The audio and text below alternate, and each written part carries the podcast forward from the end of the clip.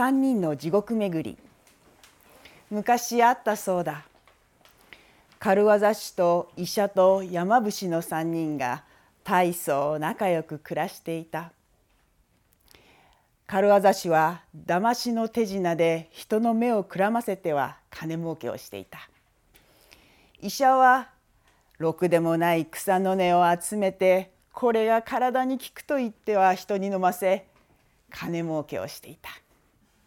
山伏は聞きもしない祈祷をして金儲けをしていた。そうしてだいぶ金が儲かったから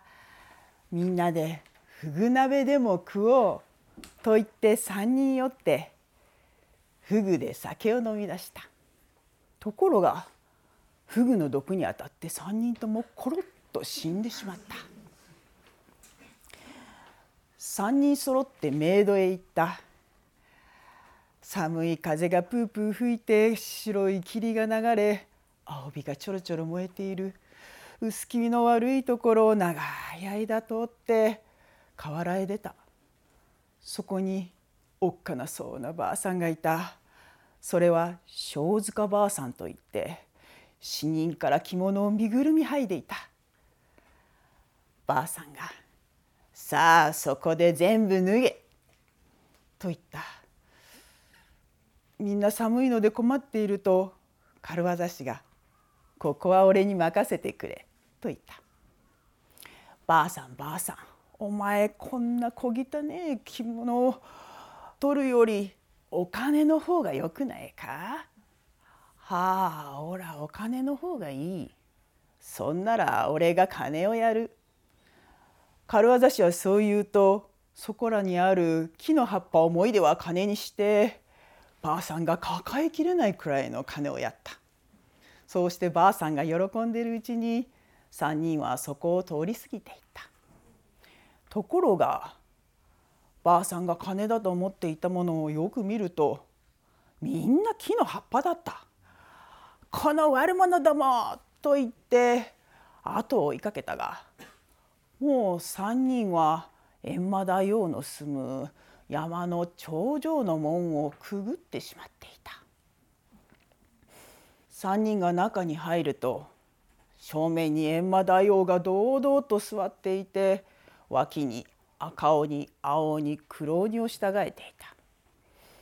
閻魔大王は3人が生きていた頃に嘘を言ったり悪さをしたりしていたことを全部調べてこう言った。お前たち三人とも悪いことばかりしていた。軽業師は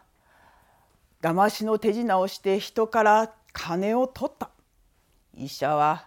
ろくでもない草の根を集め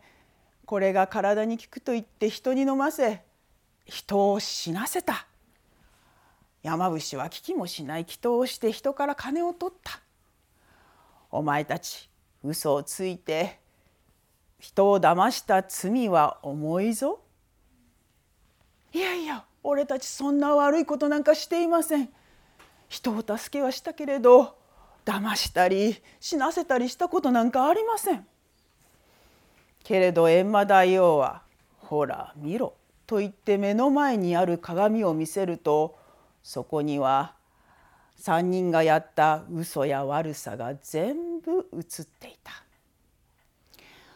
お前たち三人とも地獄行きだ。タラの木に縛りつけて釘抜きで舌を抜くぞ。そこで青鬼が地獄に三人を引き連れて行ってタラの木に縛りつけ釘抜きで舌を引っこ抜こうとしたところが医者が青鬼の顔をじっと見て「お前の顔が青いのは虫歯のせいだ。俺が治してやる。青鬼の方もちょうど歯が痛かったのでそれなら頼むと言った。すると医者がその釘抜きをよこせと言って青鬼の牙を全部引っこ抜いてしまった。青鬼は泣きながら閻魔大王のところに戻って訳を話した。閻魔大王は「ああこいつらはこれじゃあダメだ。今度は地獄の剣の山のてっぺんから突き落とせ」と言った。そこで黒鬼が3人を地獄の剣の山のてっぺんに連れて行った。すると軽業師が「ここは俺に任せてくれ」と言って真っ先に飛び降りた。そうして後から落ちてくる医者と山伏をひょいひょいと受け止めては小脇に抱え剣の切っ先をぴょんぴょんぴょんぴょんと飛んで歩いた。閻魔大王は「ああこれもダメだ」今度はガラガラ煮えたぎっている地獄の釜の中に放り込めと言った。そこで赤鬼が3人を地獄の釜へと引き連れて行った。すると山伏が「ここは俺に任せてくれ」と湯戻しの術で煮えたぎっている釜の湯をぬるめのいい湯加減にしてしまった。釜に放り込まれた3人は「もっと引いたけもっと引いたけ」と赤鬼に火をたかせいい気持ちで鼻歌を歌っていた。閻魔大王は怒って「うんこの悪者どもは煮ても焼いても食えねえやつらだ」お前たちはここに置いててもためにはならないからわしが飲み込んでやる」と言って3人を飲み込んでしまった。腹に飲み込まれてしまうと医者が「ここは俺に任せてくれ」と持っていた針で閻魔大王の腹の中をチクラチクラと刺してそうしてありったけの薬をそこら中にぶちまけた。